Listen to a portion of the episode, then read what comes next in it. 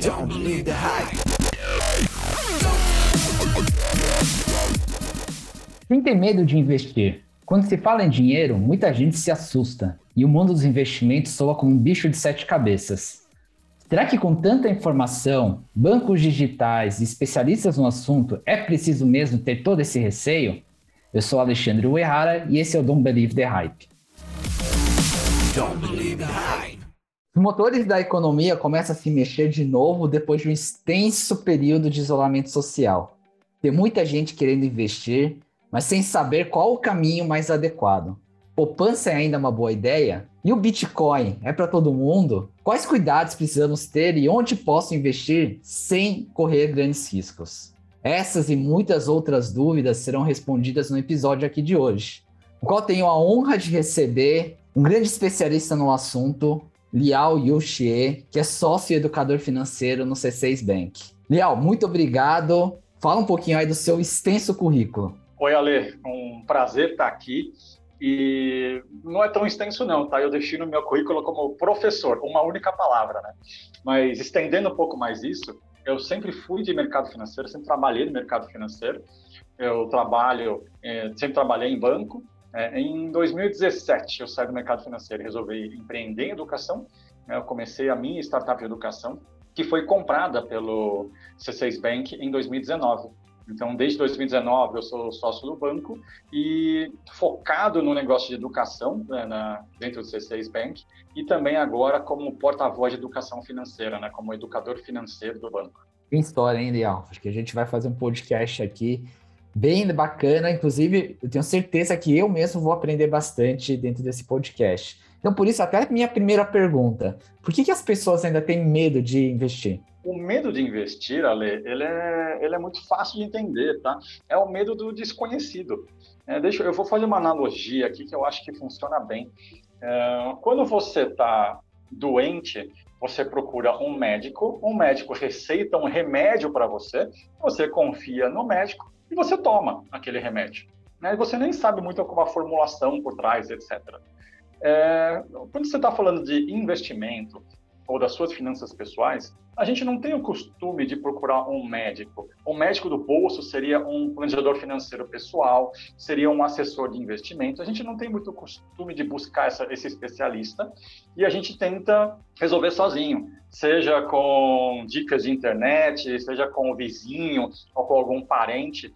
E aí, quando algum parente ou vizinho é, receita para você o remédio PGBL, você fala, pô, mas eu não sei o que é isso, eu não entendo, tem que escolher um monte de coisa. Assim, fica tão complicado para você, porque você não tem esse conhecimento, que você acaba deixando dinheiro na poupança. Ótima analogia. Acho que o pessoal começa a entender um pouquinho mais sobre investimento, mas ainda assim, né, eu, eu fico imaginando, eu, eu, por exemplo, né, você fala de PGBL, no, naquele momento eu não tinha conhecimento, quando eu fui entender um pouquinho mais, mas assim, demorou, né? Então, eu queria fazer até uma provocação em cima disso. Dois mitos e duas verdades sobre investimento que você consegue me dar? Dois mitos e duas verdades? Consigo. Uh, acho que um grande mito é que investir é só para quem é rico. E isso não é verdade. Isso, já, isso pode ter sido verdade há décadas atrás, quando o investimento mínimo era, era muito alto, né, para um fundo de investimento, para um CDB. Uh, e aí as pessoas só deixavam o dinheiro na poupança, porque a poupança você pode colocar a partir de um real. Hoje, é, você tem muitos fundos com aplicação mínima de um real, CDB a partir de 20 reais, é, títulos públicos no Tesouro Direto a partir de 30 reais. Então, você tem muitas opções para todos os bolsos. Né? Então, esse é um mito que fica na cabeça das pessoas. Ah, eu não vou, não tenho dinheiro para investir. Não, se você tem um real, você já pode investir. Esse é um grande mito que as pessoas têm. Um segundo mito também usando a palavra rico, mas agora de outra forma, é que muita gente acha que ele vai ficar rico investindo. Você não fica rico investindo. Investir é, significa guardar o seu dinheiro, deixar de consumir hoje, mas você acumula um, um valor bacana para frente para o seu futuro, é, não através de juros, não através de dividendo, não através de ganho de capital. Você Investir é você guardar regularmente para que você possa usar lá na frente. Você não vai ficar rico colocando, sei lá, 100 reais e esperar ficar milionário com esses 100. Não.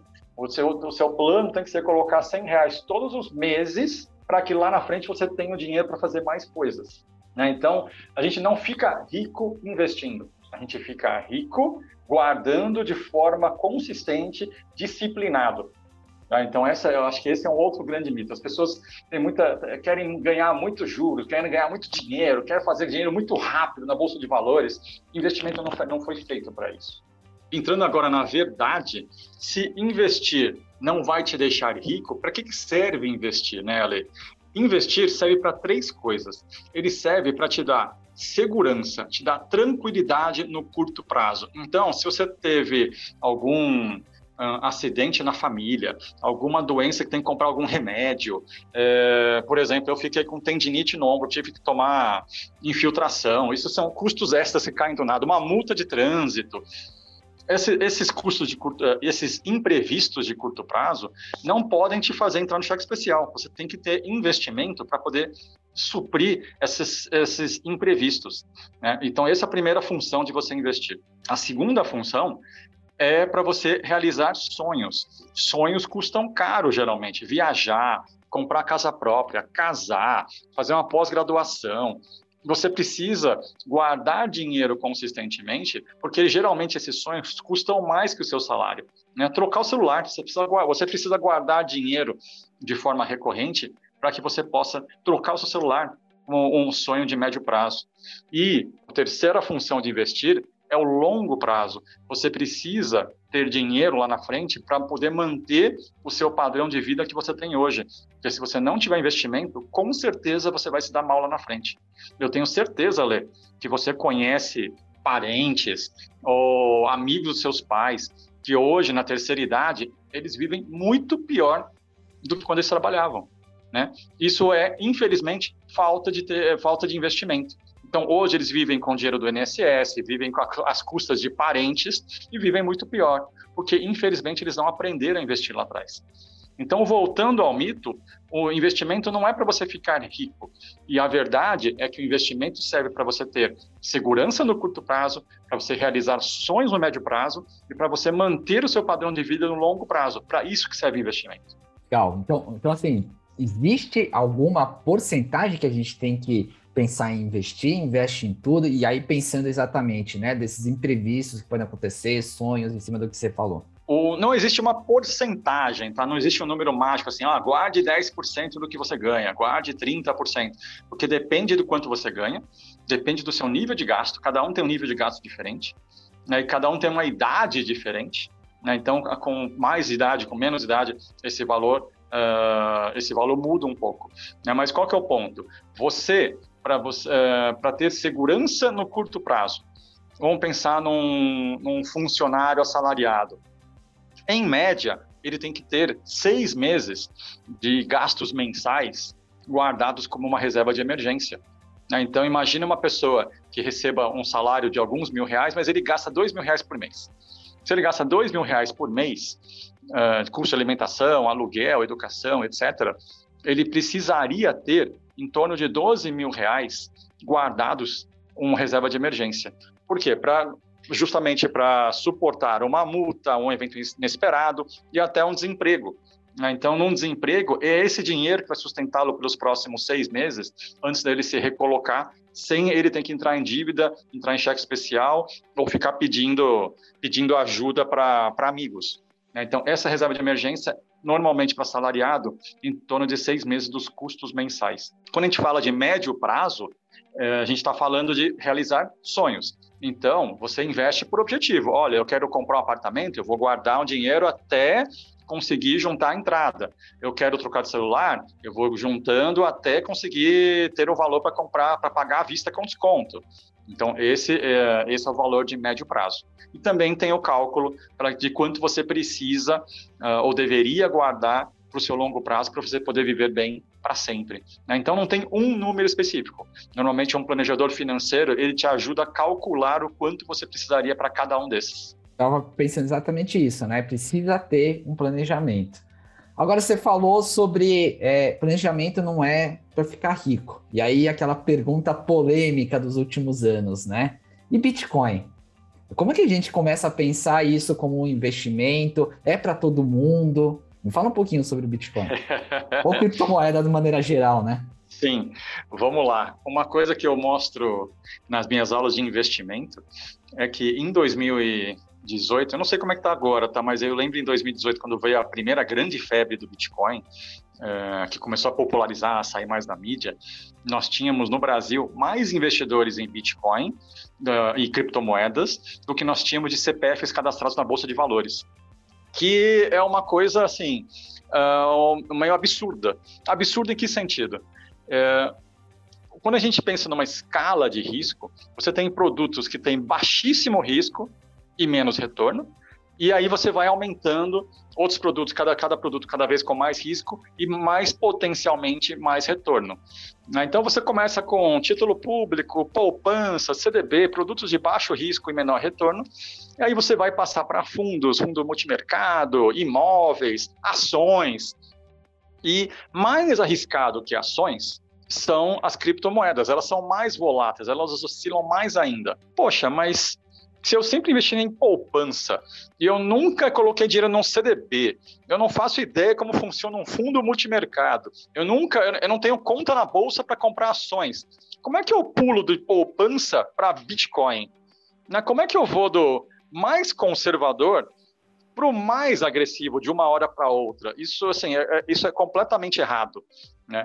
É, não é errado a gente investir em criptomoeda. Eu tenho investimentos em criptomoeda. Mas antes de eu ter investimento em criptomoeda, eu já tenho dinheiro na bolsa de valores, eu tenho dinheiro em fundo multimercado, eu tenho fundo imobiliário, eu tenho PGBL, eu tenho outros produtos e criptomoeda entra para diversificar. Como diversificação, eu recomendo. O problema é que as pessoas, por quererem enriquecer rapidamente, porque acham que vai ficar rico investindo, o que elas fazem? Elas tiram dinheiro da poupança, que é um dos produtos mais seguros que a gente tem no Brasil, para colocar num dos produtos mais arriscados que a gente tem. Né? Esse, é, esse é o problema. O, uma, uma comparação esdrúxula que eu faço. Pensa naquela pessoa que não bebe, não, não bebe bebida alcoólica, toma todo dia água, água com gás, no máximo suco de laranja.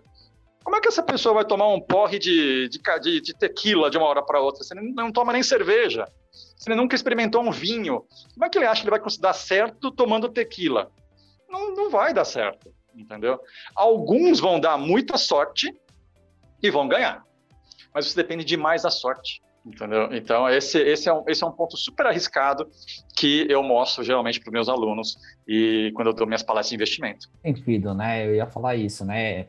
Quem ficou rico talvez seja a exceção da exceção. Inclusive, tem um documentário bacana que saiu no Netflix, Não, Não Confie em Ninguém, A Caça ao Rei da Criptomoeda, que fala um pouquinho sobre toda a polêmica do, da quadriga CX, de uma empresa lá do Canadá, e muita gente que apostou 100% da, da, do dinheiro que, que ele tinha, né? E aí você usou o verbo, você usou o verbo correto, apostar. apostar não é investir. Né? Eu não invisto em Mega Sena, eu aposto na Mega Sena. Eu não invisto em máquina caça-níquel num cassino, eu aposto. Né? E aí, quando a pessoa tira todo o dinheiro e coloca tudo em criptomoeda, ela está apostando, ela não está investindo.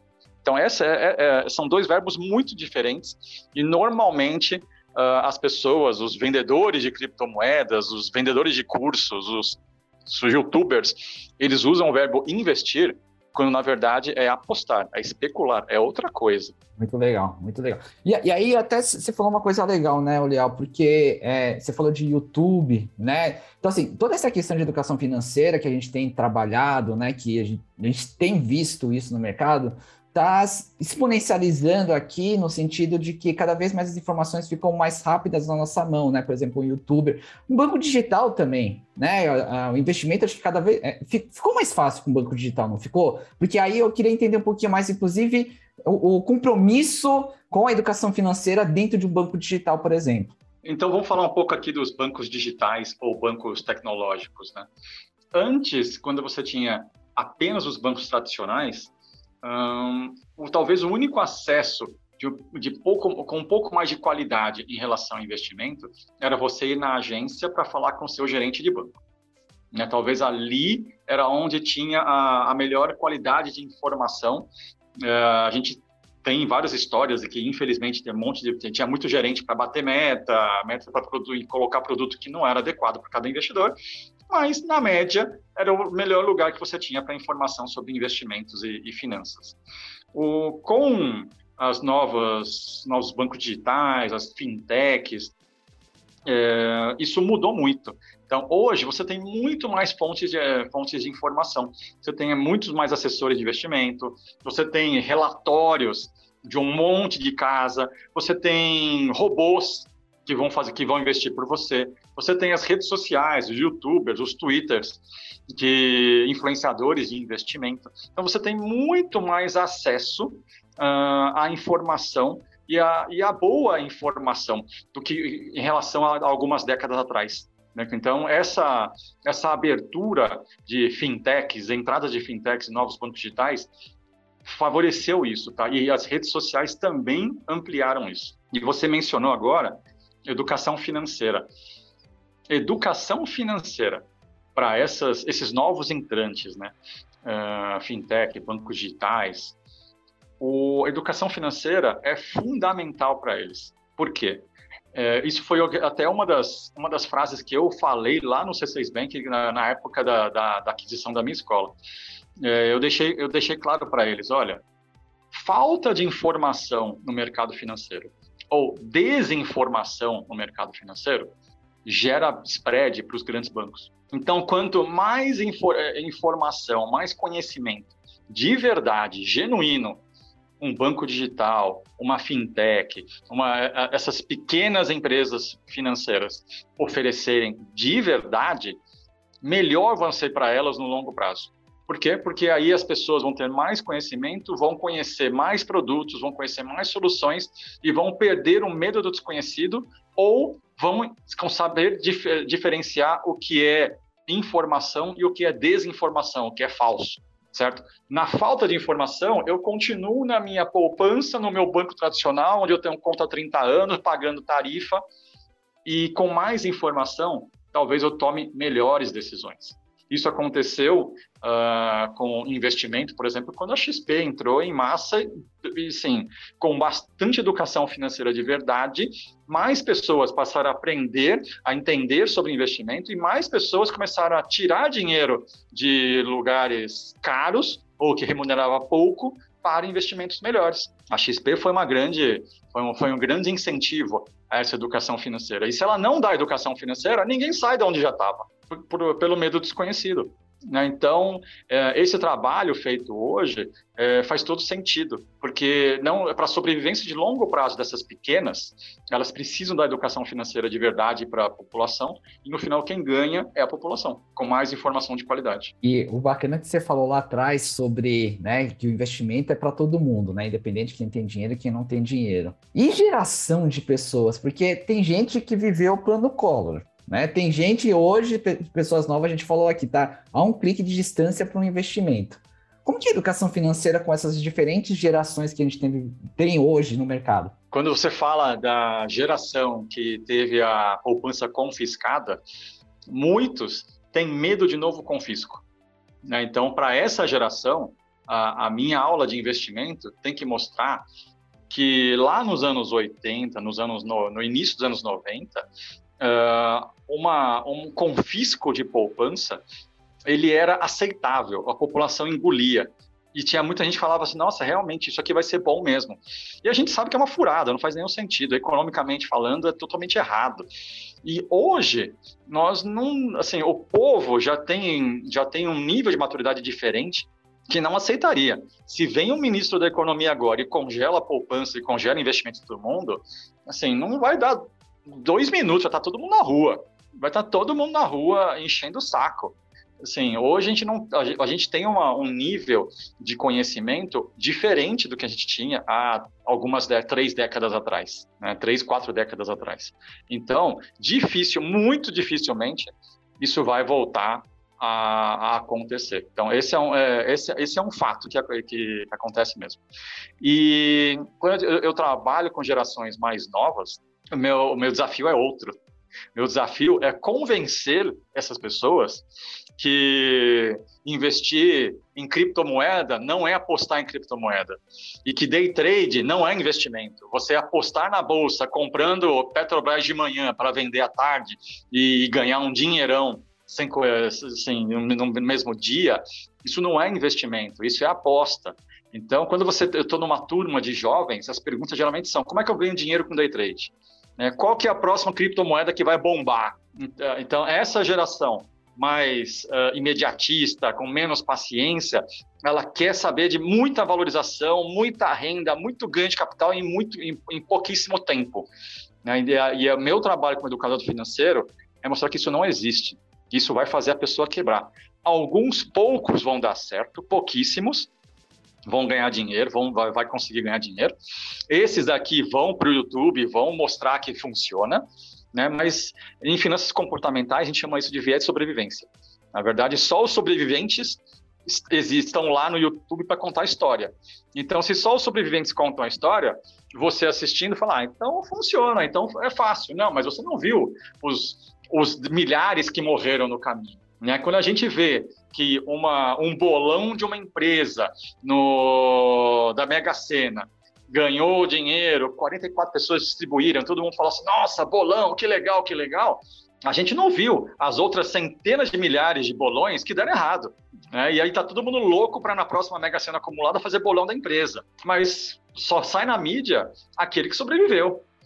Mesma coisa com criptomoeda, com day trade. E o meu papel, então, é mostrar que não, tem, não existe essa mágica. Que pouquíssimos vão ganhar e a grande maioria, e, e ele provavelmente, vai perder dinheiro com isso. E, e vira e mexe, perde muito dinheiro, ou que nem você falou agora há pouco, perder todo o dinheiro. Isso é muito triste. Para a gente finalizar aqui, de novo um desafio, tá, Leal? O que, que é hit que veio para ficar e o que, que é hype, que é passageiro no universo de investimentos?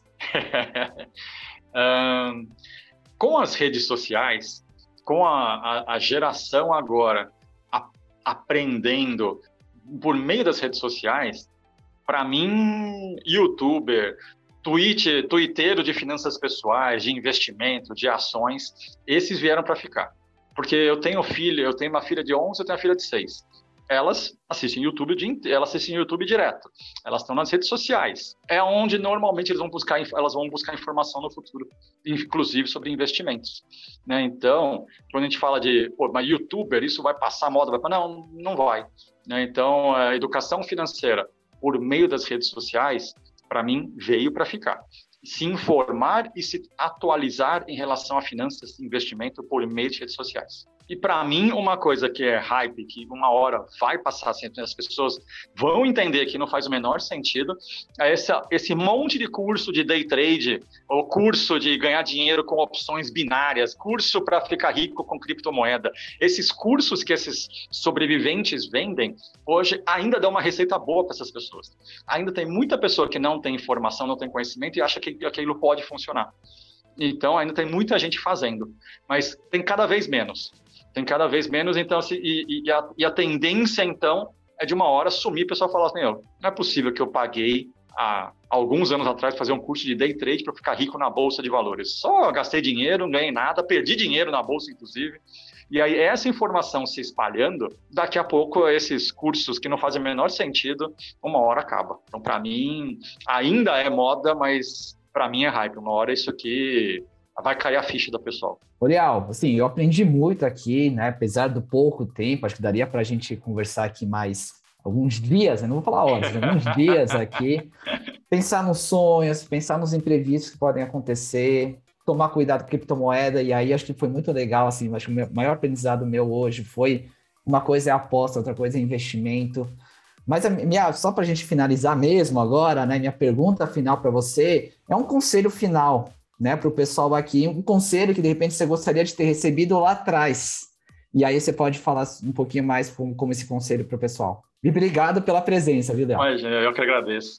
Eu acho que o meu conselho final aqui é que eu teria feito melhor. Eu fiz lá no, início da minha carreira e eu teria feito mais se eu sou, soubesse todas as vantagens, é eu ter buscado mais mentores mentor, se eu vou empreender, mentor de empreendedorismo, é, mentor financeiro, Né? Então, alguém que eu confie, que conheça de finanças, que eu possa trocar ideia. Então, uma mentoria tanto financeira quanto uh, de empreendedorismo, por exemplo, faz todo sentido, porque se eu vou empreender e eu sou bom em, em, sei lá, em tecnologia, em cozinha, em o que for, se eu não entender finanças, jamais a minha empresa vai dar certo.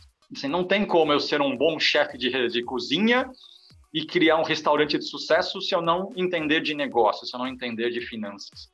Né? Não tem como eu ser um, um, um dev maravilhoso, super bom e querer abrir uma empresa, né, uma startup, e eu vou ficar o dia inteiro codando e não tenho que me preocupar com gestão, com, com finanças. Não tem, não existe isso. Então, é, entender de finanças super importante e eu teria ido, eu teria buscado mais mentores, seja financeiro, seja de empreendedorismo. Eu dou como exemplo, vai, o Mark Zuckerberg teve mentor, o Steve Jobs era mentor dele, né? O Bill Gates tinha um mentor, o Warren Buffett era mentor dele. Então, se o Bill Gates e o Mark Zuckerberg precisaram de mentores, quem somos nós? Né? Então, essa acho que é a minha grande dica né, para os ouvintes, que, porque eu, eu sei que nosso público tem muitos que pensam em empreender, certo? E mesmo sem empreender, mesmo que não vá empreender, você ter a referência de mentores, eu acho que agrega muito. Bom, eu aprendi bastante com o nosso querido professor Leal, né? Aquela, aquele mini currículo rápido. Obrigado, Leal. Pouco a pouco vamos estabelecendo a nossa saúde financeira como um todo. E eu espero que vocês tenham desbloqueado alguns mitos da sua cabeça, despertando para uma nova forma de gerenciar o seu próprio dinheiro. Podem mudar as ferramentas, mas saber lidar com as finanças pessoais, estipulando prioridades, como o Leal falou hoje, é investindo é algo que nunca sai de moda. Eu aprendi muito hoje. Eu tenho certeza que eu vou sair daqui não só com conhecimento e não vou sair aqui investindo, mas eu realmente vou procurar mais para entender mais sobre investimento. Fico por aqui, muito obrigado e até o próximo Don't Believe the Hype. don't believe the hype.